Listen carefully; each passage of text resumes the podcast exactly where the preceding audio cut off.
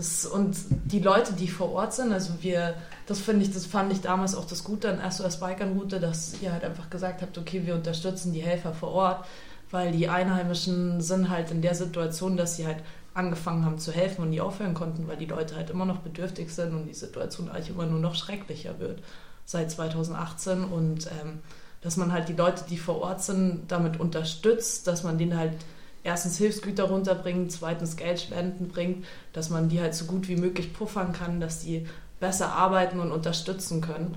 Und ähm, ja, das finde ich extrem gut, weil also es gibt unten auch wenige Organisationen, weil es sehr schwer ist, in Bosnien eben Fuß zu fassen, weil man eigentlich nicht möchte, dass Organisationen helfen.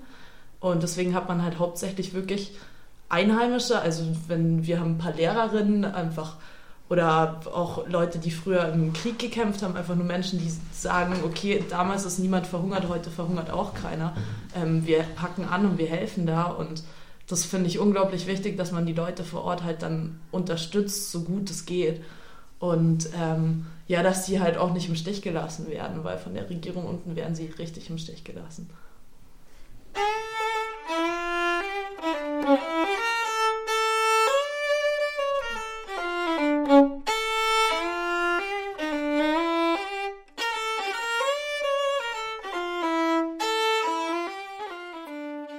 Ja, herzlich willkommen bei unserem Mosaik-Podcast. Wir sind heute hier mit Peter Rosandic, auch bekannt als Kidpax, einer der wichtigsten Köpfe hinter SOS Balkanroute.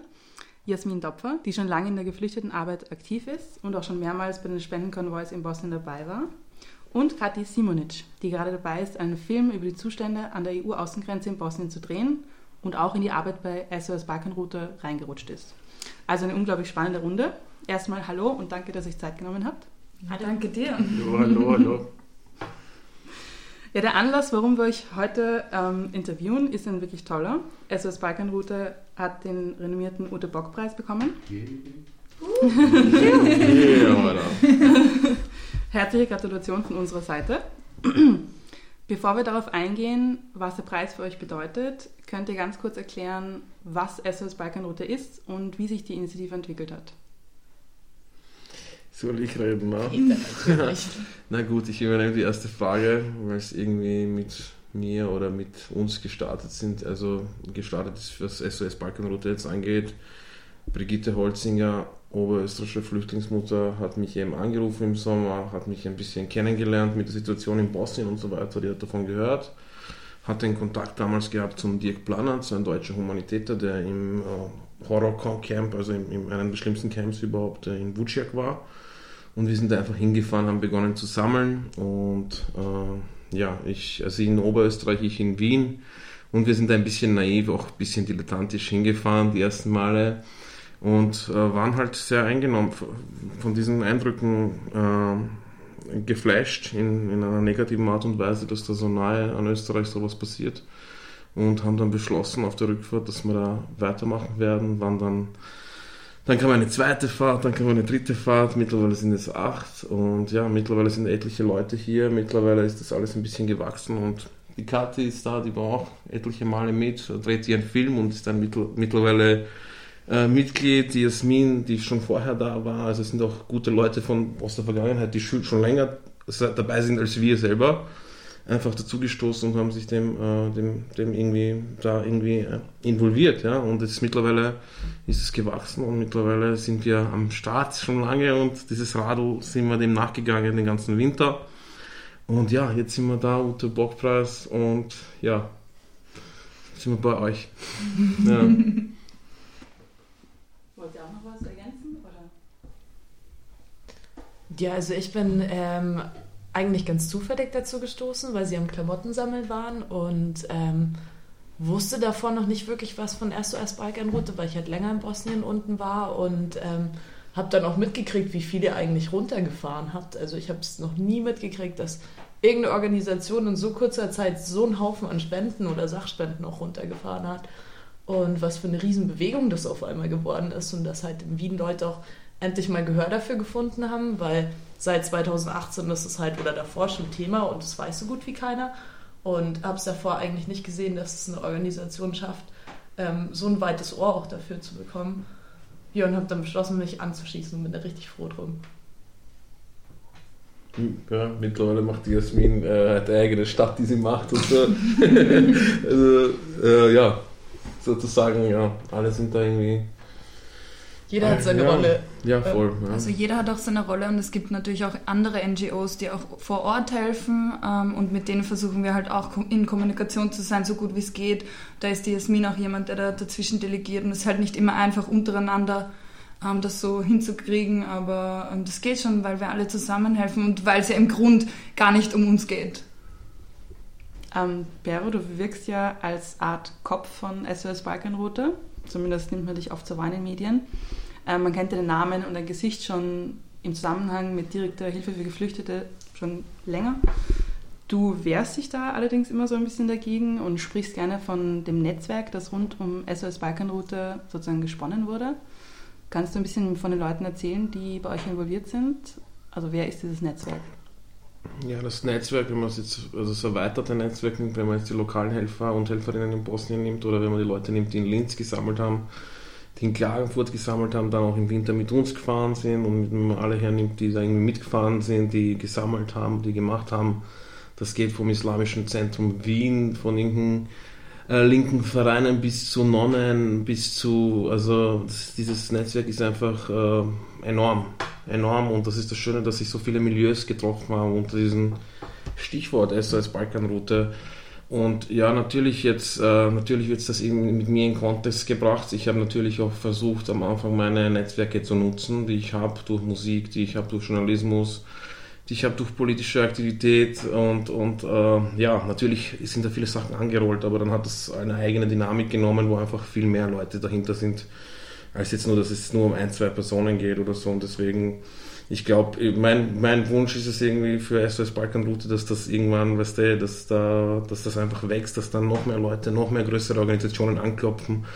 Mit den Kinderfreunden haben wir ein Projekt geplant vor Corona, ähm, wo es für Kinder- und Familiencamp in Cedra ging. Äh, also österreichische Kinderfreunde wollten uns helfen, zum Beispiel Nationalratsabgeordnete Nurten Ilmaz wollte uns helfen, äh, Feika El Nagashi wollte uns im Parlament empfangen mit den bosnischen Flüchtlingsmuttern.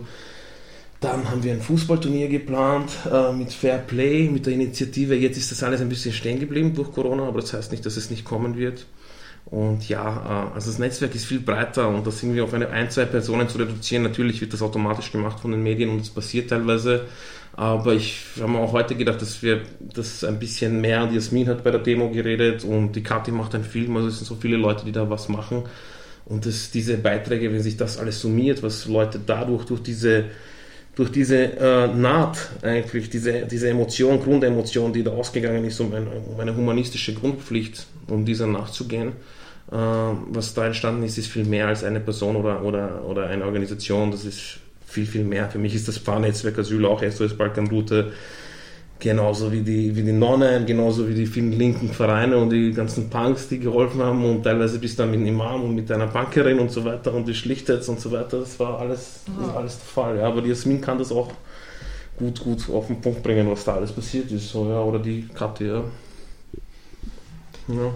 Es sind halt wirklich viele Leute von Wien jetzt auch involviert, auch wenn es irgendwie nur Einzelpersonen sind, die ein bisschen mit einer kleinen Spende helfen oder ihre Klamotten vorbeibringen.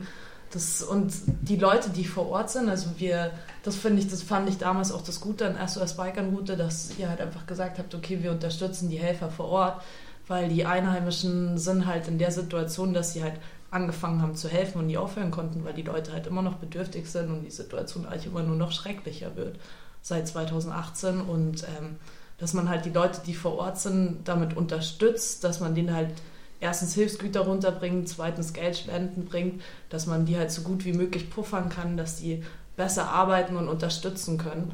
Und ähm, ja, das finde ich extrem gut, weil also es gibt unten auch wenige Organisationen, weil es sehr schwer ist, in Bosnien eben Fuß zu fassen, weil man eigentlich nicht möchte, dass Organisationen helfen. Und deswegen hat man halt hauptsächlich wirklich Einheimische, also wenn wir haben ein paar Lehrerinnen einfach oder auch Leute, die früher im Krieg gekämpft haben, einfach nur Menschen, die sagen, okay, damals ist niemand verhungert, heute verhungert auch keiner. Ähm, wir packen an und wir helfen da und das finde ich unglaublich wichtig, dass man die Leute vor Ort halt dann unterstützt, so gut es geht.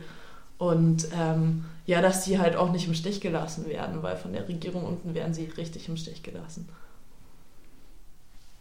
Das heißt, kann man sagen, dass es in Bosnien auch schon Netzwerke gibt? Also konntest du quasi andocken?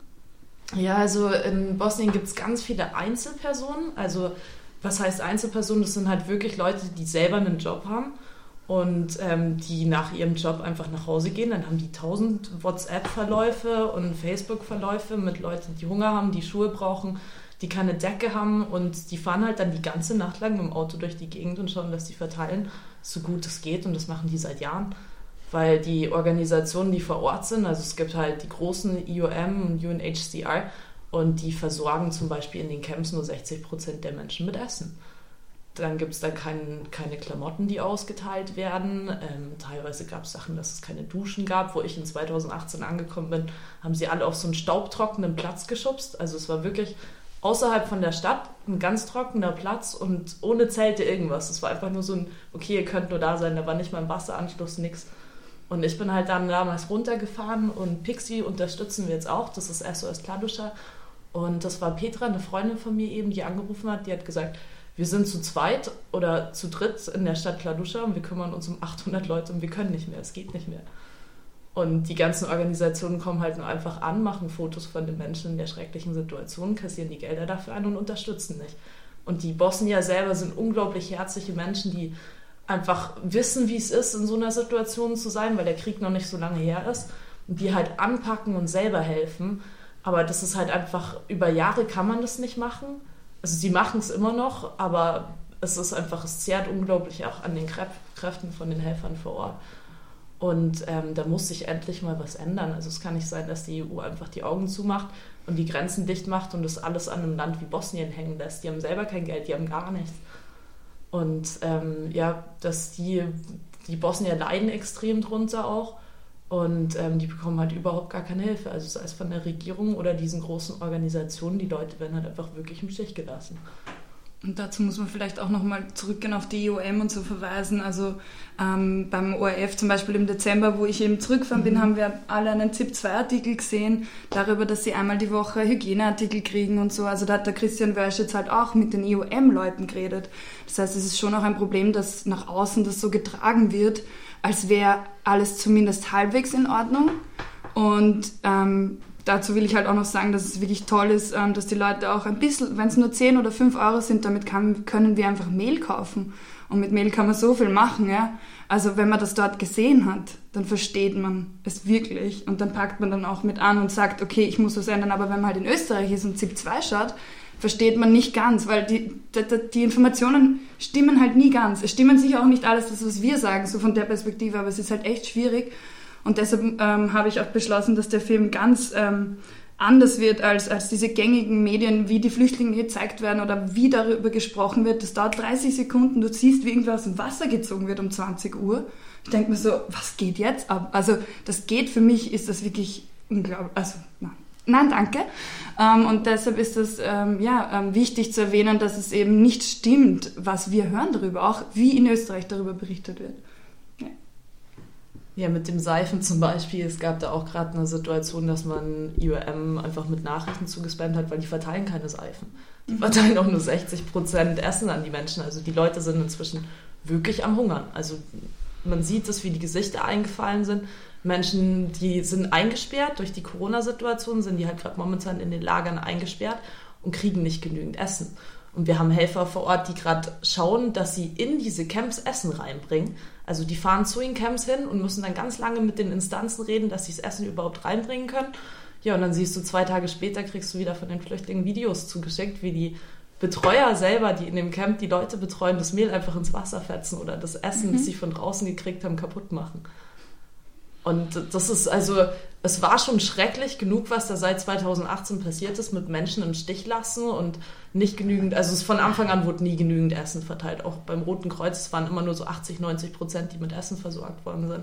Aber Leute jetzt einfach in Räume einzusperren, ohne Licht, ohne Tageslicht, ohne Privatsphäre und dann nicht mal genügend Essen verteilen, das ist, also das ist so schlimm menschenverachtend. Und die haben keine Chance. Also wenn sie rausgehen, dürfen sie nicht mehr zurück ins Camp. Und dann sind sie halt obdachlos auf der Straße. Also es gibt ganz viele, die halt in leerstehenden Gebäuden gerade leben. Oder was heißt gerade, seit am Beginn eigentlich.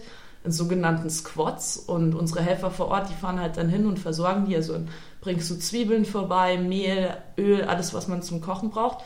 Und die haben halt dann einfach, ähm, buddeln sich ein Loch im Boden tatsächlich machen eine Feuerstelle, also eine richtige Feuerstelle, bauen sich irgendwie einen Gitterrost, machen den drüber und dann mit dem Topf wird gekocht. Also mit Mehl, Wasser, Salz kannst du ganz viele Fladen machen zum Beispiel. Also die ernähren sich halt selber von den Spenden und den Essensspenden, die wir verteilen. Und ja, im Camp kriegst du halt ein Laib Brot und so eine kleine Dose Thunfisch, was einfach kein richtiges Essen ist. Und es ist ja nicht so, als würden diese Organisationen nicht Geld kriegen von der EU. Ja. Also ich würde gerne wissen, wo dieses Geld ist, weil es ist sicher nicht dort. Also ganz sicher nicht. Mhm. Okay, jetzt haben wir schon ganz viele ähm, Informationen bekommen. Ich wollte zu Corona eigentlich eh noch am Schluss mhm. was fragen, aber dann mhm. verbinde ich das jetzt einfach. Ähm, Unausweichliches Thema. eben, genau. Ähm, also zur konkreten Situation der Geflüchteten. Ähm, das ist ja quasi ihre letzte Station vor der Europäischen Union, also so dem großen Ziel. Sie sind de facto nur wenige Kilometer von EU-Booten entfernt. Und doch ist es fast unmöglich, die Grenze zu überwinden und einen Asylantrag zu stellen. Wie sieht der Alltag unter Anführungszeichen von Geflüchteten dort aus? Ihr habt ja schon mit ganz vielen Leuten zu tun gehabt. Mhm. Und jetzt vor allem auch im Kontext von Corona, wie sich das verändert hat. Also dazu was sagen? die einzige Chance, die die Geflüchteten haben, ich meine, sie sind, stecken in Bosnien fest, haben nicht genügend Versorgung, dass sie ein normales Leben führen können. Also es gibt nicht mal genügend Essen, geschweige denn Schuhe, Hosen, Decken. Also es gibt zu wenig von allem. Und die einzige Chance, die sie haben, einfach auf ein normales Leben oder einfach mal genügend Versorgung, ist ähm, Asyl zu bekommen in der EU. Ähm, jetzt gibt es die Regel eigentlich, wenn du EU-Boden betrittst, dann hast du ein Anrecht auf Asyl, da muss man dich anhören, Asylantrag stellen. Ähm, aber seit Jahren, also seitdem die Route geschlossen worden ist, ist es so, dass Kroatien und Slowenien illegale Pushbacks machen. Also ähm, was die Flüchtlinge machen, ist, das heißt das Game. Also sie nennen es selber The Game. Also dann triffst du jemand auf der Straße mit Rucksack und allem ausgestattet. Where are you going? Are we go to the game now?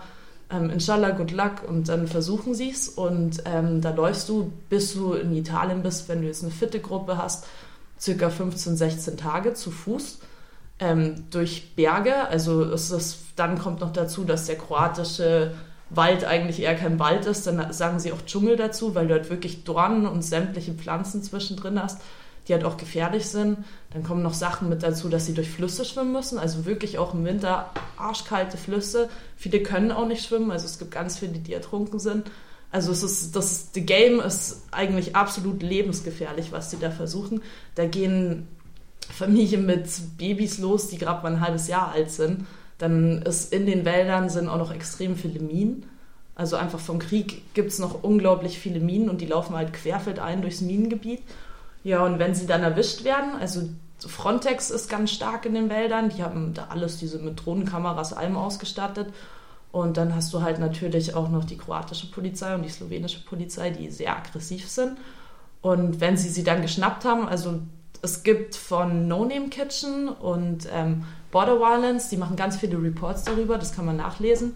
Also immer wenn erste Hilfe gemacht wird, wird aufgeschrieben, was passiert ist, wo die Situation war was genau passiert ist und welche Wunden sie haben.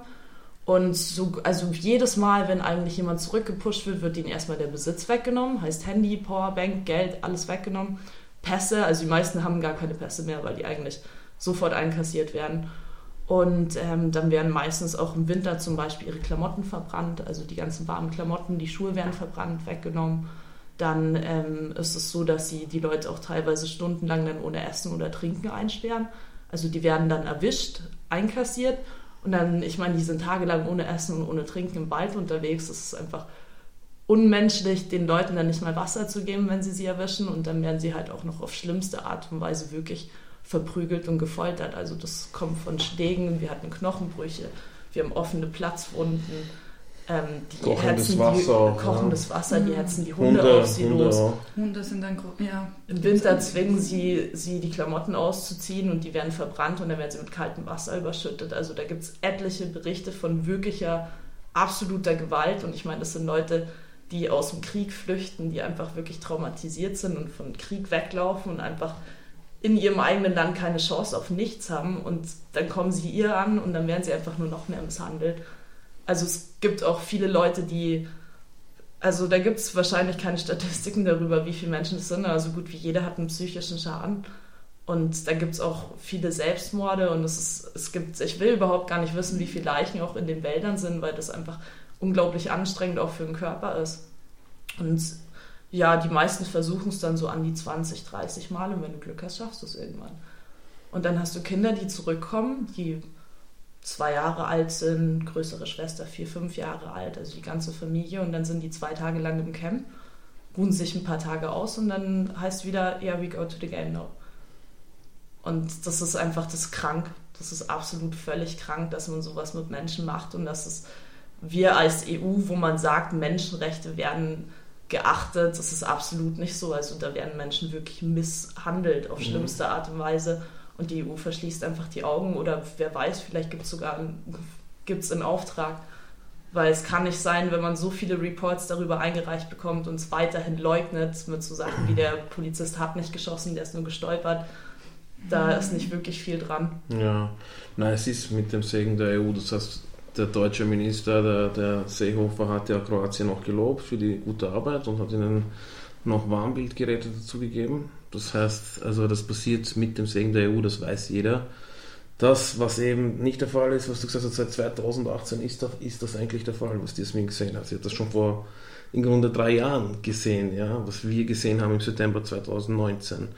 Und äh, das ist eben die Aufgabe, die wir uns auch irgendwo genommen haben, neben diesen ganzen humanitären, was, was Priorität hatte, vor allem im Winter, weil im Winter eh klar, noch Kälte, dies, das, jetzt ist alles ein bisschen zumindest entspannter, was das angeht, dass wir diese Bilder raustragen, dass wir diese Bilder zeigen. Und wir haben auch im Museum der Migration in Otterkring sind wir gerade, da in der Nähe haben wir auch eine Ausstellung gehabt, äh, wo wir das gezeigt haben, wo wir diese gewaltsamen Pushbacks gezeigt haben da hat die Kathi auch einen Anteil gehabt, da hat äh, Jakob, äh, Jakob Lerbscher hat aber mitgemacht, äh, Ben Owen Brown, seine Fotos wurden ausgestellt, der uns immer begleitet hat. Also wir wollen das natürlich auch publik machen und immer öfter zeigen, was die Kathi gesagt hat beim Wehrschütz. Also beim Wehrschütz ist sowieso problematischer Typ, äh, äh, Berichterstatter, aber natürlich, der hat das natürlich nicht in seinem Beitrag gehabt. Der hat das gehabt, also dort ist Disneyland sozusagen, den denen geht's super, die haben dreimal am Tag Essen und so weiter. Das war, und die sind gerade aus Bosnien zurückgekommen und haben das gehört im ORF und waren dann einfach schon Haas. Schon sehr Haas. wir waren schon Haas. Aber wir waren genau am selben Ort. Also der Bericht ja. war aus Wuciak. Ja, ja, voll. Ähm, ja. Aber es ja. gab ja, also jetzt noch zum Thema Wuciak, es gab ja eine Zeit lang einen totalen Fokus auf dieses Camp und es war ja immer so das Horror-Camp. Und mir ist vorgekommen, dass dann der ganze Fokus nur darauf gelegen ist und immer nur quasi gesagt wurde, das Camp muss aufgelöst werden, dann ist alles gut. Und ja, das war ja auch äh, ambivalent, oder? Wenn man gesagt ja, hat, ja, die bosnischen Behörden haben die Schuld und würden die das endlich irgendwie hinkriegen, dann wäre alles wieder gut. Ja, so, so, so, krass das jetzt klingt, aber medial gesehen und bewusstseinsmäßig gesehen ist Vucic irgendwie Fluch und Segen zugleich. Mhm. Weil es hat ein Problem aufgezeigt, in seiner krassesten Form was viel tiefgehender ist und was, nicht, was sich leider nicht nur auf Woodchuck beschränkt. Das ist nicht dieser, nur diesen, mit diesem Ort, mit dieser Schließung ist es jetzt nicht passiert, dass es jetzt weg ist, das Problem, sondern es gibt viele kleine Woodchucks. Ja. Also viele Squads, viele, viele wilde Camps. Die Leute sind ja immer noch da. Also ich ja, meine, du schließt das Camp, das ist, die verschwinden nicht davon. Die haben immer noch kein Essen, keine Unterkunft und nichts. Das ist einfach nur ein schreckliches Camp, das geschlossen wurde und dann stehen sie wieder ohne alles da. Und sie ja. haben auch Leute von dort abtransportiert nach Sarajevo und so in die Busse gesteckt und die Kameras durften da unten bei der Kirche warten. Ich weiß nicht, ob ihr da die Medienberichte gesehen habt, aber bei der Räumung des Camps durfte niemand dabei Natürlich sein, sondern nicht. nur die Busse sind dann runtergefahren. Ich will nicht wissen, was da war. Da wollten sicher auch einige eben nicht in diesem Bus, sondern eben bei Bihac bleiben, weil das eben acht Kilometer weg ist von der Grenze und nicht nach Sarajevo 300 Kilometer in die andere Richtung. Ja. Also da, da, bist du ja auch, und, und diese Flüchtlinge sind ja auch, ähm, diese Geflüchteten, Entschuldigung, nochmal, diese geflüchteten Personen sind ja auch nicht registriert. Das heißt, man weiß ja auch nicht, wie viele tatsächlich ähm, überleben oder nicht leben, weil viele sich bei der Jasmin nie wieder gemeldet haben oder so. Und da dass der Wald vermint ist, ähm, geht da auch wirklich keiner ran. Also niemand, der jetzt Reporter wäre oder so. Vielleicht ein Stück oder so, aber nicht man kann es wirklich nicht sagen. Also auch diese Unregistriertheit macht mir große Sorgen. ähm, weil wir einfach gar nicht wissen können, wie schlimm es wirklich ist. Wir haben ja nur, wir haben ja nicht wirklich was gesehen. Jetzt ich und der Peter zum Beispiel waren nicht im Wald, aber wir können davon ausgehen, ähm, dass es ziemlich, ziemlich äh, schlimm ist. Die kroatische also, Polizei hat auch auf einen Flüchtling geschossen, das weiß man, ne? Oder, oder ich glaube, zwei Fälle, zwei Fälle waren es, bekannt sind. Zwei, aber ja, aber das wird schon, also... Es gibt viele Todesfälle und ja. ich höre halt auch von vielen Leuten, die das Game öfter versuchen, dass sie halt wirklich Leichen im Wald finden. Mhm. Also ich habe einen gehabt, der hat mir erzählt, der hat eine Leiche im Wald gefunden, der hat dem Rest von seinem Trupp gesagt, die sollen weitergehen und der hat die Leiche stundenlang zu einer Straße hingetragen, weil er halt wollte, dass die Familie wenigstens, dass die Leiche registriert wird und dass die Familie und die Angehörigen, die zu Hause noch in den Kriegsländern sitzen, wenigstens wissen, was mit ihrem Verwandten passiert ist. Also das, ist, das sind halt auch Situationen, dass man einfach ich, wenn das Ganze vorbei ist oder ob es jemals vorbei sein wird, ich will nicht wissen, wie viele Menschen da wirklich tatsächlich gestorben sind und in diesen Wäldern rumliegen. Und das sind auch nicht nur Erzählungen, also wir haben auch Fotos und Videos von solchen ähm, toten Menschen gesehen. Also ich zum Beispiel. Ja. ja, das ist eine komplett, komplette Entmenschlichung, also komplette Entmenschlichung, ja. Also von vorne bis hinten so. Da, also Uh, ja, es ist erschreckend, dass es so auch nahe ist. Es ist wirklich nahe, 224 Kilometer ist sehr nahe.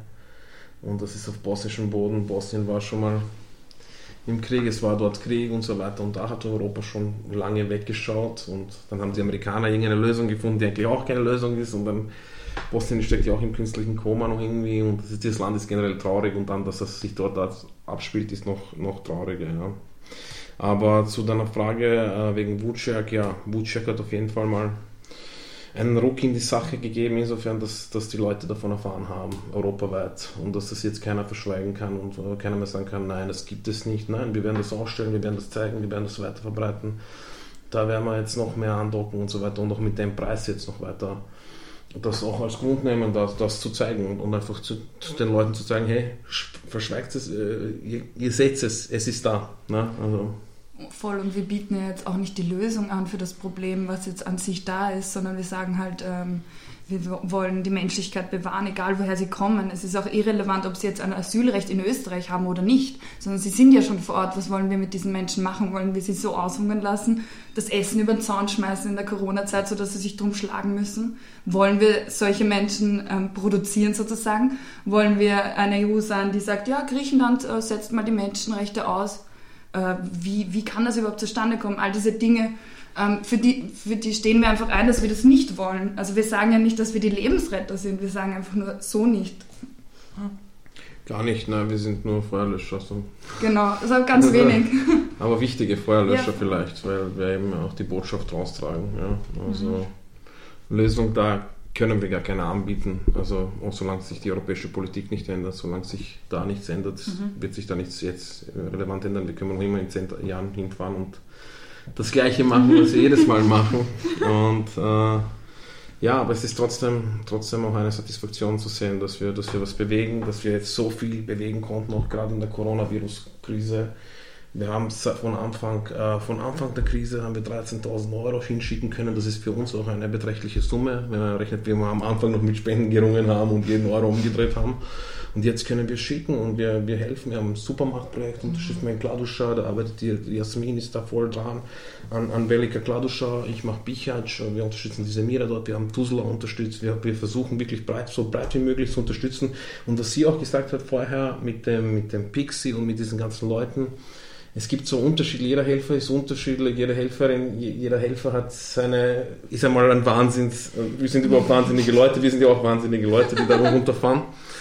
Uh, wir sind ja alle ein bisschen ein Clash, da haben wir schon, dass wir da uns überhaupt sind, versuchen etwas, so eine, ja, ein bisschen David gegen Goliath. Aber, uh, ja, aber es ist auch reden, also statt, ähm, es ist statt drüber reden, als einfach zu machen. Das ist das ja, Verrückte. Ja. Du musst einfach ey, so los, du kannst geht schon. Ja, voll, ja. Äh, und dann sieht man ja, was passiert. Also deshalb sind wir, glaube ich, auch so begeistert, dass es wirklich auch, dass uns die Leute auch wirklich zugehört haben. Mhm. Über Vucek mhm. oder wo auch immer. Und ich glaube, Vucek war auch so, ähm, schrecklich in dem Sinne, weil es so kalt war. Also wenn man da vor Ort war, da gab es ja, weil, weil wenn man jetzt ähm, Flüchtlinge hat in diesen Häusern, ja, die haben teilweise Dächer, sage ich jetzt mal, aber wenn du es einfach ohne Dach siehst und da schneit da, Und das ist einfach dann das perfekte, das Spiegel von dem, wie weit wir es kommen haben lassen in den mhm. letzten fünf Jahren. Und die haben alle keine Schuhe. Also seitdem ich 2018 angekommen bin, die laufen in Socken und Badelatschen in halb Meter hohen Schnee rum. Und müssen sich die ganze Nacht lang in eine Feuertonne setzen, dass sie nicht erfrieren. Und manche sind in der Situation schon seit fünf Jahren, weil sie es einfach wirklich nicht über diese europäische Grenze bis nach Italien schaffen. Und jedes Mal, wenn sie es versuchen, werden sie wieder verprügelt, dem wird alles weggenommen sie werden zurückgeschickt. Und für mich ist es absolut, ich, meine Psyche wird das, glaube ich, nicht packen. Also ich bin absolut schockiert davon, wie viel Menschen ertragen können, wie viel Leid ein Mensch ertragen kann, aber ich will nicht in zwei Jahren runterfahren und wieder die gleichen Menschen sehen, die ich schon vor drei Jahren gesehen habe. Dass die immer noch in, diesem, in dieser Situation festhängen. Das ist einfach nur eine Situation, die nicht lebenswert ist, wo man festhängt. Und dass, dass wir jetzt über die Corona-Zeit so viel Geld runterschicken könnten, das war wichtig. Die werden, also die Leute sind am Verhungern. Das ist inzwischen, das war 2018 schon schlimm, aber da gab es noch das Rote Kreuz, das dann Essen verteilt hat. Oder da gab es noch ähm, dann Mediziner, die alle paar Tage gekommen sind und die Menschen versorgt haben. Inzwischen, die werden nicht mehr im Krankenhaus aufgenommen. Da hat jemand ein gebrochenes Bein und wird nicht mehr im Krankenhaus aufgenommen wegen Corona, weil sie könnten sonst den Corona reinbringen. Und ähm, dann hast du Situationen, dass man den Krankenwagen ruft und der weigert sich, die Leute abzuholen. Also inzwischen gibt es weder die medizinische Versorgung noch irgendeine Art von Essen. Also gerade momentan das Geld, das wir jetzt runtergeschickt haben, das, das ist gerade wirklich nur schauen, dass Menschen nicht verhungern. Und das ist einfach wirklich krank, weil das nur ein paar Stunden weit weg von uns passiert. Und wir sitzen irgendwie alle in den Häusern drin und sind in Quarantäne und die haben nicht mal Häuser. Also die, die können nicht mal in Quarantäne gehen. Die, die haben kein Essen, gar nichts. Und für die bosnische Bevölkerung ist es halt jetzt in der Corona-Situation, die haben zum Beispiel Maskenpflicht. Und ähm, die Geflüchteten können halt nicht mehr sich Essen kaufen. Wie soll man sich eine Maske kaufen? Und jetzt ist gerade in Bosnien auch ein richtig, durch das Corona ein richtiger Umschwung, wie die Menschen die ganze Situation sehen, weil die halt jetzt jahrelang allein gelassen worden sind von der EU.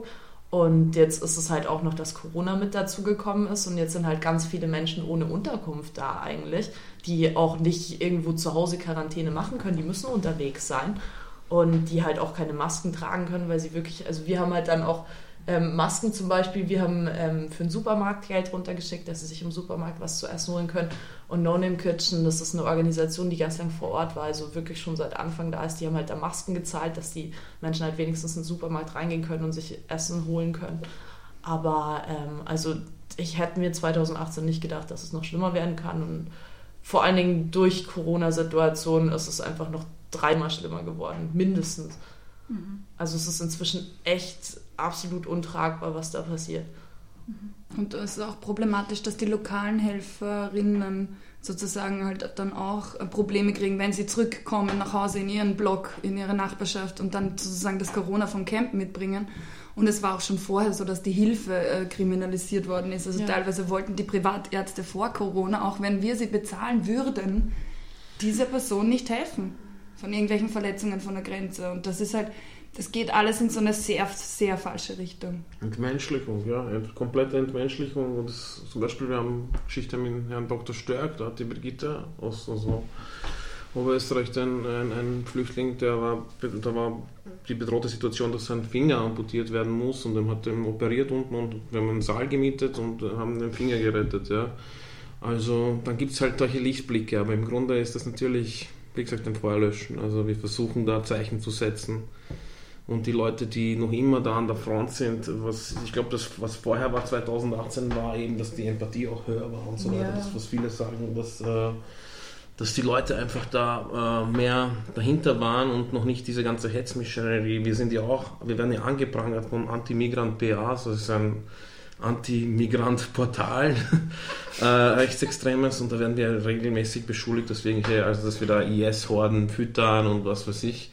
Und ja, mittlerweile, ja, wir, wir kämpfen da auf allen Seiten, von der Grenze an. Jede Grenzkontrolle ist ein Kampf, jeder, jedes Stehenbleiben ist ein Kampf, aber es ist halt wahnsinnig und so sehr wahnsinnig wir sind, dass wir das alles machen und, und, und, und äh, es uns auch glücklich macht und traurig und es ist immer ein Wechselbad der Gefühle. Es ist immer ein Wechselbad der Gefühle. manchmal kann man Sachen auch nicht richtig machen und weil es immer einen Nachteil gibt, einen Vorteil. Ist, also äh, Flüchtlingshilfe ist generell schwierig, sehr schwierig. Das Problem ist, Sehr du, schwierig. du möchtest Hilfe leisten Mhm. und es wird einfach illegal gemacht. Also es ist, ich kann nicht mit meinem mit einem Auto hinfahren und dann anfangen Klamotten zu verteilen, weil das nicht erlaubt ist. Und unsere Helfer vor Ort, die müssen inzwischen einfach, deswegen nennen wir Geheime jetzt Orte gerade auch keine Namen mehr, Beispiel, weil die ja. wirklich inzwischen geheim hinfahren müssen. Ich meine, es sind Einheimische und die müssen geheim Sachen verteilen. Also das ist inzwischen so gefährlich für Mhm. sie geworden, andere Menschen mit überlebensnotwendigen Sachen zu versorgen, dass sie mitten in der Nacht dann im Versteckten geheime Orte ausmachen und immer andere Orte, um ein paar Decken und ein paar Schuhe zu verteilen. Und das ist einfach krank. Also das war 2018 schon krank, dass den Menschen an allem fehlt. Aber wenn man jetzt auch noch den Leuten, die sie unterstützen wollen, das kri- kriminalisiert mehr oder weniger und die auch schlecht in der Gesellschaft darstellt, dann, dann das geht in eine ganz, ganz falsche Richtung. Also wir hatten sowas schon mal in Europa, das geht, das ist, also ich Mhm, bin mhm, inzwischen echt mhm. alarmiert. Also 2018 war schon schrecklich, aber was da gerade momentan passiert, das ist einfach nicht mehr, da muss, Europa muss einfach mal einschreiten. Mhm. Nico, vorher habt schon alle Fragen beantwortet, die ich mir noch aufgeschrieben habe. Ähm, Wir könnten Ähm, stundenlang reden. ja, also das ist wirklich Was willst du noch wissen?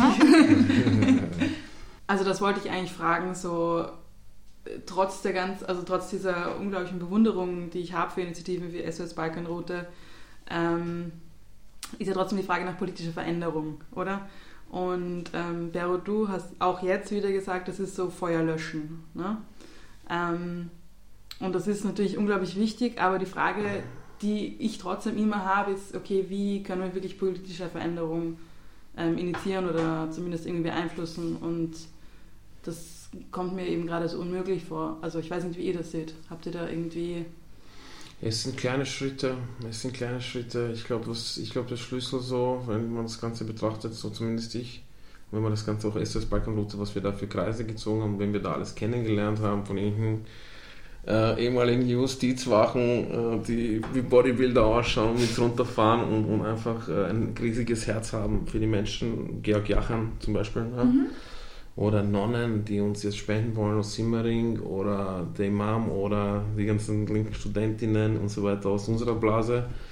Äh, Ich glaube, dass der Schlüssel ist einfach da, wirklich diese humanistischen Grundkonsens wiederherzustellen. Wir haben der Rechtspopulismus ist so weit nach vorne gerückt und hat so weit die Gesellschaft beeinflusst, dass wir wirklich nur noch auf einzelne Köpfe äh, auch im politischen Spektrum zählen können. Es sind ja nicht viele, die da irgendwie uns jetzt unterstützt haben. Es ist jetzt nicht eine ganze Partei, die gesagt hat, oh, SOS Balkanroute ist super oder so oder, oder hat mir einen riesigen riesigen Support, aber es gibt ja eben die, die Nord Nilmaz, es gibt die Faika und so weiter und die wollen unterstützen, die sind da natürlich, das sind sowieso die üblichen Verdächtigen. Jetzt, ist es, jetzt, jetzt müssen wir weitermachen und, und informieren, sensibilisieren und das Maximum, das Maximum, was wir machen können und was die Leute in den jeweiligen Milieus machen können. Ja? Also, äh, und dann muss es auf die politische Ebene auch wieder gehen und dann müssen wir diesen Rechtsruck wieder wir müssen da jetzt wirklich äh, fundamentale Sachen, wir können da nicht feines Selection machen und, und, und akribische irgendwelche Details und Feinheiten und so, aber da geht es wirklich um, um den Grundsatz, wollen wir diese Menschen sein, die diese Menschen dort eurer verrecken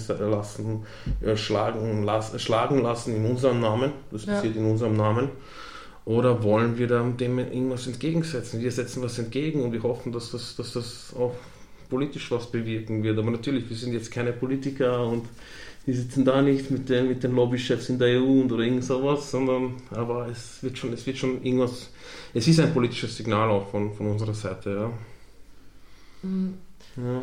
Also die Situation wäre eigentlich unglaublich einfach zu lösen, aber es wird ohnehin nicht passieren. Ich meine, liefer keine Waffen mehr in die Länder, liefer keine Waffen mehr nach Afghanistan und Syrien, dann wird es da auch keinen Krieg mehr geben. Das wird aber nicht passieren und deswegen müssen die Menschen flüchten, weil die da wirklich in Lebensgefahr sind. Und ähm, ja, was für mich ganz schlimm war, also wo ich das erste Mal runtergefahren bin, dann wurde mir von jedem gesagt, Welcome to Hell. Also du kommst an und dann sagen die Leute, die einfach seit Jahren in der Situation feststecken, zu dir Welcome to Hell. Und dann merkst du auch nach ein paar Tagen, dass es wirklich Hölle ist, wo die gerade drin sind. Und ich habe immer, eine Frage habe ich ganz oft gekriegt und ich wusste nicht, wie ich damit umgehen soll. Und ähm, das war, why are you Europeans doing this to us? Und ich bin da mittendrin gestanden und konnte nicht darauf antworten, weil ich weiß, dass wir das eigentlich nicht wollen und dass das so gut wie kein Mensch befürworten würde, dass Menschen in so einer Situation alleingelassen und misshandelt werden. Aber für die Geflüchteten ist es halt einfach so, dass Europa das macht und wir sind Europa. Und meiner Ansicht nach, solange wir da nicht dagegen ankämpfen und aufstehen, ähm, sind wir daran schuld. Also solange wir nicht dagegen ankämpfen, was da mit Menschen gemacht wird, sind wir absolut dran schuld und haben es zu verantworten. Und wir müssen einfach schauen, dass Europa sowas nicht weiterhin macht. Das ist ganz einfach. Man könnte auch einfach runterfahren und dann unten vor Ort Asylanträge machen. Warum müssen die denn 15 Tage lang durch den Wald laufen, das 25, 30 Mal versuchen, währenddessen misshandelt und verprügelt werden? Warum nicht einfach hinfahren, vor Ort schauen, wer dort ist oder wenigstens mal nachprüfen, ob die Gelder, die man runtergeschickt hat, auch wirklich bei den Menschen ankommen oder ob die dann nicht einfach irgendwo anders hin verschwinden und die Menschen gar kein Essen und keine Unterkunft haben. Also meiner Ansicht nach müssen wir so lange so laut aufschreiben, bis da endlich mal was passiert. Und ich bin froh, dass es jetzt Griechenland ist schrecklich, aber da hat jeder mal einfach im Fernsehen sehen können, was die EU schon seit Jahren macht. Also wir wissen schon seit Jahren, was in Bosnien passiert. Und das ist nichts Neues für uns. Also für mich waren die Bilder absolut nicht neu, aber die ganze Welt hat es einfach mal gesehen und die Leute sind auf die Straße gegangen und sind protestieren gegangen. Und dann ist Corona gekommen, dann konnte keiner mehr protestieren. Und ich finde, das ist jetzt ganz wichtig, dass man trotz dieser Corona-Situation einfach, also wir haben so viele Menschen haben gespendet, also die Solidarität ist echt groß, dass man das nicht vergisst und das nicht in Vergessenheit gerät und dass wir die Leute da nicht im Stich lassen. Jeder hat was anderes zu erzählen. ja, also die Jasmin hat sehr viel vor Ort zu erzählen, weil sie halt monatelang auch dort war und, und geholfen hat. Und ja, Kathi ist, ist von der von Filmemacherin zur Protagonistin geworden. Und äh, ja, ich bin da auch drinnen in dem Wahnsinn schon länger. Ich würde sagen, was es grundsätzlich betrifft, ich meine, wir führen ja auch global ein Wirtschaftssystem, ein kapitalistisches. Wir tun ja auch global uns alle gegenseitig ausbeuten und was weiß ich was alles. Und dann können wir global nicht eine Flüchtlingssituation handeln, wo wir nicht von drei Milliarden Leuten reden, weil Bangladesch hat eine Million aufgenommen und die und die und die Länder und wir zicken rum wegen 50 Kindern 10 oder was auch immer. Luxemburg nimmt ja. 50 Kinder, Österreich überlegt jetzt auch. 50 Kinder. Also das sind halt Dinge, wir sind so reich, wir sind 4% der reichsten Länder der Welt und wir schaffen es trotzdem nicht, darüber hinwegzusehen, über eine Religion oder was auch immer für ein Stigma an diesen Menschen hängt. Dass, dass wir das nicht hinkriegen, ist einfach, äh, das, ist, das sind wir nicht. Wir haben ja auch jetzt in der Krise gesehen, dass wir sehr wohl uns gegenseitig als Menschen schätzen. Und zwar jeden einzelnen von uns. Und wir haben gesehen, dass wir die rumänischen Arbeiter brauchen, Arbeiterinnen. Wir brauchen die Erntehelfer. Wir sind ja sehr stolz auf unsere österreichische Landwirtschaft, die aber nicht funktioniert. Ohne Menschen, gut, sie sind halt nicht muslimisch. Aber wissen wir das überhaupt? Wer weiß, was der Rumäne eigentlich so macht? Also es ist mir egal. Ich bin einfach nur froh, dass wir alle zusammen in dem Land leben. Aber ein Bundeskanzler, der nicht mal sagt, alle Österreicher und die, die hier leben, ähm, mit sowas kann ich halt wirklich gar nichts anfangen. Und ich finde, wir sollten, wir sollten wirklich einen Schritt zurückgehen und, und einfach mehr ähm, uns gegenseitig schätzen lernen und uns nicht immer abgrenzen von anderen.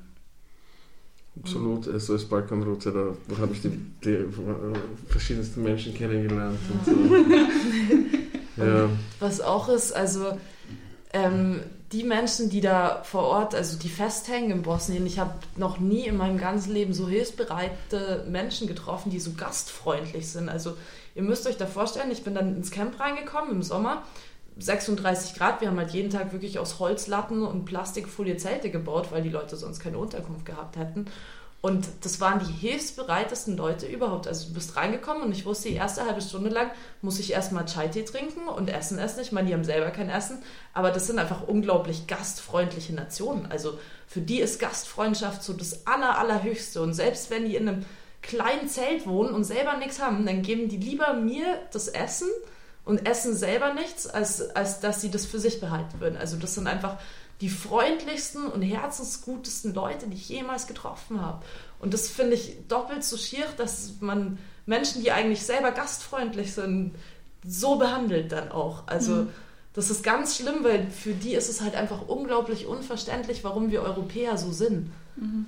Und wir Europäer sind so eigentlich nicht. Das ist einfach nur die Politik, die darüber steckt und die versucht vor uns zu verheimlichen, was sie eigentlich mit den Leuten machen. Ja, verheimlichen auch, aber legitimieren auch. Ja. Legitimieren auch. Also das ist diese rechte Rhetorik, Salvini, Orban. Ja, das Kurz. finde ich nämlich auch so das große Problem oder halt eines der großen Probleme, dass quasi dieser ganze Diskurs oder halt die Sprache sich so stark radikalisiert hat und es geht, eben gar nicht mehr darum geht, okay, natürlich muss man Leute retten oder vor dem Verhungern oder vor dem Ertrinken bewahren, sondern sogar das ist jetzt schon quasi falsch und das ist wirklich, Genau, das hat schon ja. funktioniert und das finde ich so schlimm. Mhm, mhm. Also dass man nicht mal sozusagen, dass man nicht mal viel Widerspruch hört, wenn man sagt, da ertrinken Leute, Ja. sondern, naja, wenn sie sich im Boot setzen, selber schuld. Na, Das sind ja sowieso alles ist Islamisten und Ja. etc. etc. Da wird eine Ja. Maschinerie, Ja. eine Und Maschinerie. mich ist erinnert dahinter. halt das, was ihr so erzählt, das Bosnien so stark auch an die Situation am Mittelmeer, oder? Mhm. Also alles, erinnert, also hat solche Parallelen. Mhm. Also dass die Leute sagen, hier ist die Hölle, weil das sagen ja die Leute genauso, die aus Libyen äh, versuchen, übers Mittelmeer zu kommen. Die sagen, ähm, es ist, ich, ich steige da rein, ich weiß das Risiko, dass ich ertrinken kann, aber in Libyen kann ich nicht bleiben, weil dort ist die Hölle. Und auch das mit den Pushbacks, das sind halt am Mittelmeer Pullbacks von Libyen, Ja. die ja auch von der EU finanziert werden. Ja. Also es, ist, es, ist, es sind so viele Parallelen und es ist wirklich erschreckend. sind, das sind halt einfach unsere Gelder, die da reingesteckt werden, Menschen, die versuchen, vor Krieg und Terror wegzulaufen, zu terrorisieren. Und das, ich möchte in dem Land keinen einzigen Cent einzahlen, wenn mit den Geldern Leute einfach terrorisiert und misshandelt werden und auch umgebracht werden. Also es ist absoluter Mord, der da mit EU-Geldern passiert. Und das, das ist nicht in Ordnung. Wir müssen da so lange aufstehen, bis sich was ändert. Und zwar so schnell wie möglich, weil inzwischen wird es komplett legitimisiert. Also davor war es im Versteckten, man hat es nicht so ganz mitgekriegt. Und inzwischen ist es Wurde überall in den Nachrichten ja. und es passiert immer noch. Und ja, was ich muss noch eine Sache hinzufügen, was mit den Camps gerade momentan ist. Also ähm, über die Corona-Situation, was ich halt von den Leuten vor Ort höre, ist einfach, dass die wirklich in riesengroßen Hallen halt einfach eingesperrt sind, kein Tageslicht haben, überhaupt nicht raus dürfen und dann hast du halt auch noch ganz rechte Securities da drin, die halt die Leute da auch verprügeln. Also in dem minderjährigen Bereich zum Beispiel ähm, in Kladuscha, da gab es eine riesengroße Prügelei, wo sie halt einfach auf die Kleinen losgegangen sind. Und das ist, ich meine, dann bist du ohne Tageslicht in einer Halle mit tausenden Menschen eingesperrt und kriegst nicht mal genügend Essen und hast auch, hörst von dem Corona und hast nicht mal eine Seife, wo du die Hände waschen kannst. Das passiert halt dann auch mit den Geldern, die IOM, UNHCR bekommen. Und der von der EU geförderten Camps. Genau. Ja.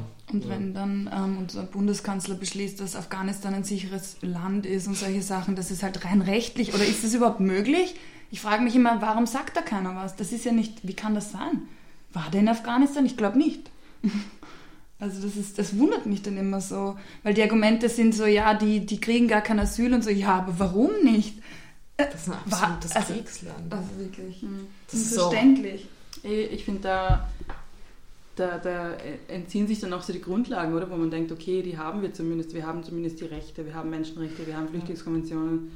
Und da merkt Die man sind so, geschreddert, die sind die extrem sind wackelig und wirklich Die sind so geschreddert worden. Die sind in der Praxis geschreddert Ich, worden. ich denke mir selbst, wenn Leute gegen geflüchtete Menschen sind, was ich selber natürlich absolut nicht verstehe, weil wir sind, also unsere Vorfahren sind auch geflüchtet. Es gab schon immer Flucht. Flucht ist was ganz Normales. Wir haben auch genügend Platz. Aber selbst die Leute sollten sich eigentlich überlegen, wenn man so schnell die Menschenrechte über Bord schmeißt mit anderen Menschen, die vor der Grenze sind, wie schnell schmeißen dann die Menschenrechte mit uns über Bord? Das ist halt auch so ein so eine ziemlich große Sache, die ich finde. Also wenn man das, wenn man einfach sagt, okay, Menschenrechte sind zwar niedergeschrieben, aber wir können die mal ignorieren, dann kann man eigentlich alles ignorieren, was niedergeschrieben wurde. Ja, ja richtig. Auch ja. dass Afghanistan ein sicheres Land ist. Ja. Ja. Also worüber wir auch eigentlich sehr wenig wissen oder auch in den Medien hören, sind sozusagen die ähm, psychischen Folgen von Flucht.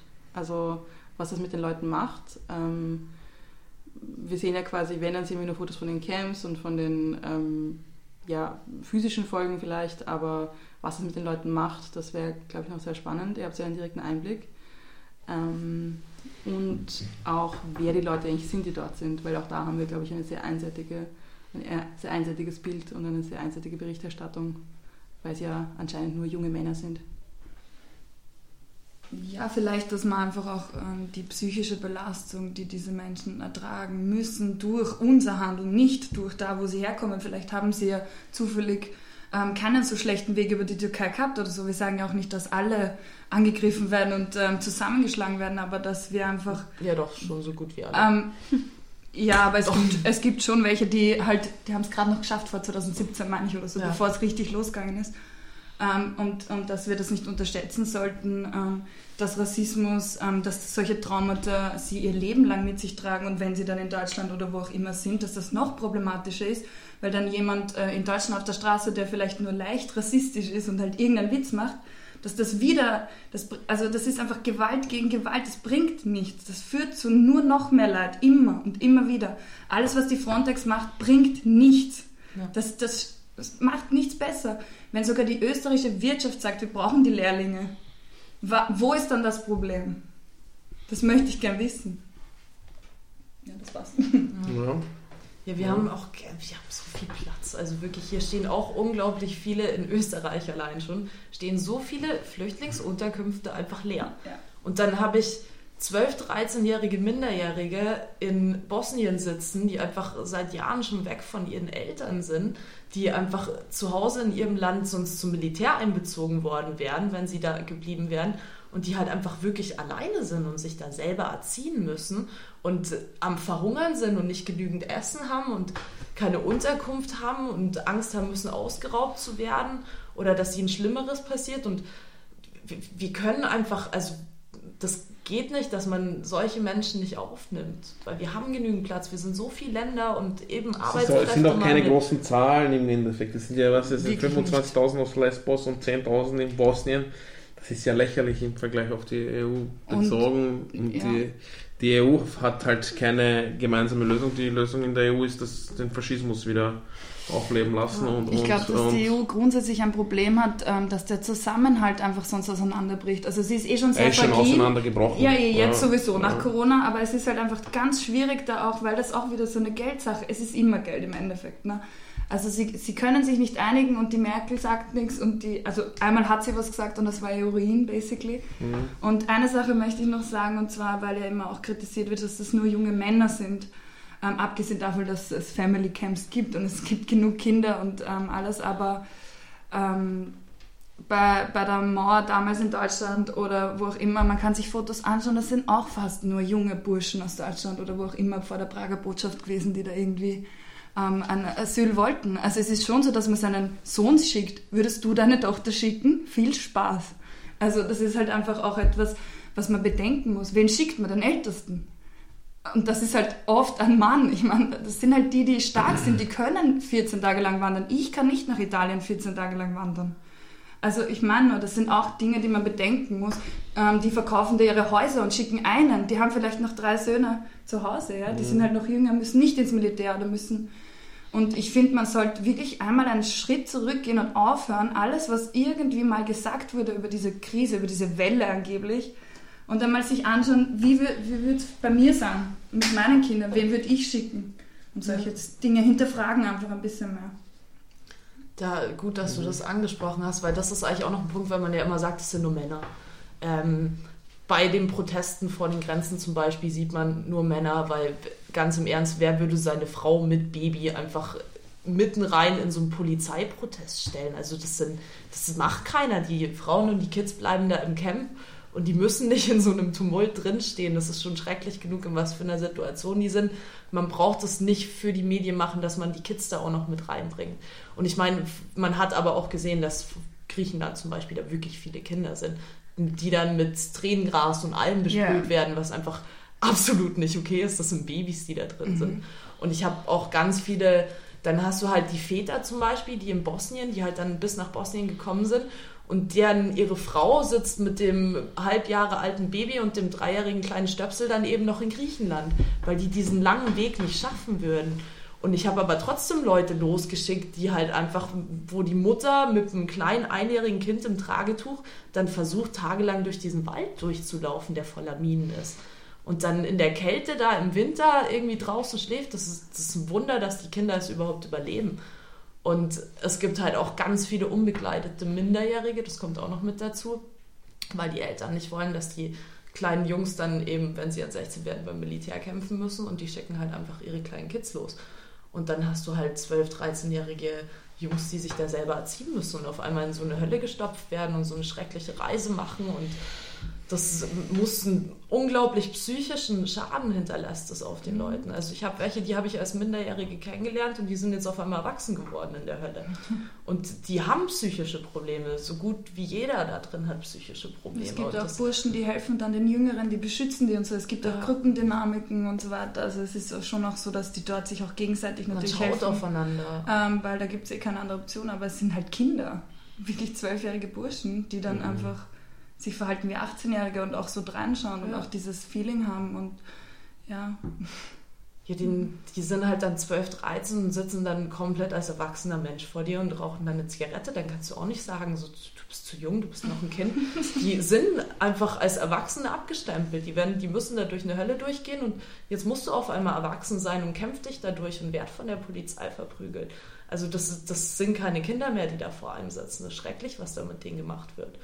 Und das sind jetzt die, die alleine unterwegs sind. Da gibt es auch jüngere Kinder, die alleine unterwegs sind. Oder einfach Eltern, die aus Syrien abhauen müssen mit ihren frisch geborenen Babys. Solche Sachen. Das ist einfach krank, dass man, mhm. dass man sowas Kindern und Männern, Frauen, egal wem, dass man sowas Leuten antut. Das ist einfach völlig krank.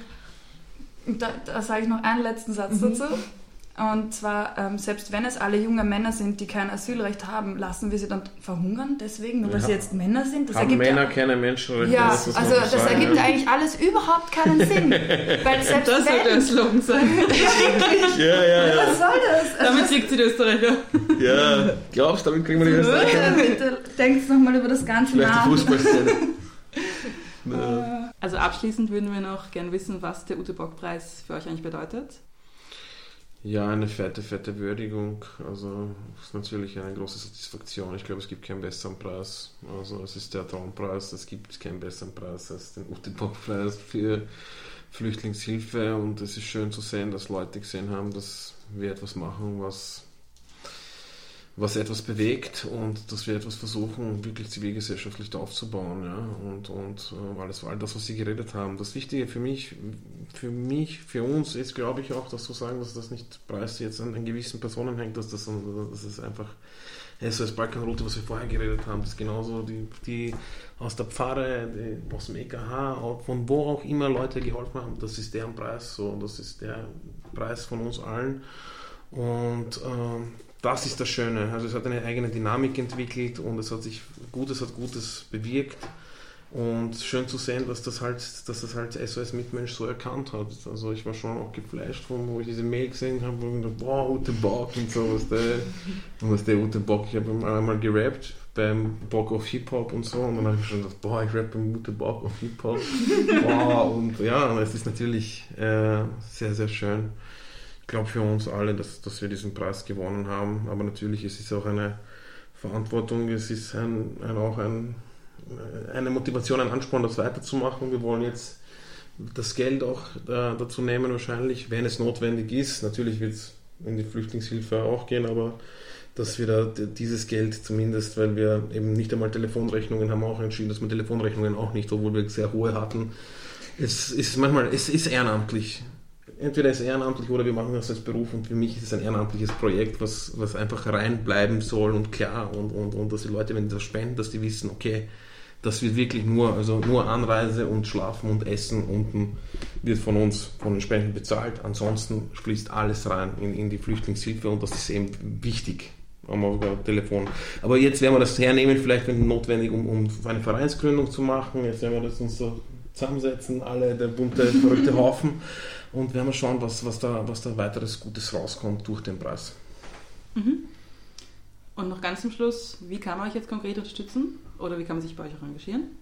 Also gerade momentan, ähm, dadurch, dass wir nicht runterfahren können, weil sonst haben wir ganz oft Sachspenden runtergebracht. Ähm, leider sind die Grenzen dicht. Also wir sind zwar trotzdem noch am fleißig sammeln, weil wir hoffen, dass sie irgendwann mal aufmachen, aber keiner weiß wann. Ähm, gerade zählt jeder Euro. Also es ist wirklich so ein Euro, ein Börek und die Leute sind gerade am Verhungern. Deswegen haben wir jetzt auch zum Glück so viel Spenden reingekriegt und konnten zum Glück so viele Menschen mit Essen versorgen. Und ähm, ja, sonst war halt immer das andere Problem eher Verletzungen, Klamotten und gerade momentan ist gerade das größte Problem eigentlich wirklich Hunger. Und ähm, ja, jeder Cent zählt, also tatsächlich gerade in der Situation jeder Cent zählt. Und Awareness schaffen ist auch ganz wichtig. Also mhm. Awareness schaffen, ähm, wenn man sich irgendwie engagieren möchte, auch uns einfach anschreiben und sagen, wenn man irgendwie mithelfen will. Wir brauchen oft mal wen zum Klamotten sortieren oder ähm, so zum Anpacken oder ja. Derzeit noch nicht, aber es wird wieder sicher kommen, auch im Winter vor. Und ja, ich habe das Auto voller Powerbanks. Ich fahre dann später zum Imam, der hat ein Bestattungsunternehmen und fährt jetzt runter nach Bosnien, hat eine Genehmigung runterzufahren und werde ihm mal die Powerbanks mitgeben. also Powerbanks und Handys, sowas äh, ist auch immer. Ja. Ähm, ja, dann vielen Dank für das unglaublich spannende Interview. Ähm, wir verabschieden uns jetzt hier auch für Mosaik und würden noch gern die Adresse sagen von der SOS Balkanroute für Spenden oder auch Anfragen jeder Art. Und zwar ist das www.sos-balkanroute.at oder auch auf Facebook SOS Balkanroute suchen. Da findet ihr alle Infos und könnt auch bitte gerne spenden. Danke. Danke. Danke euch. Danke, danke.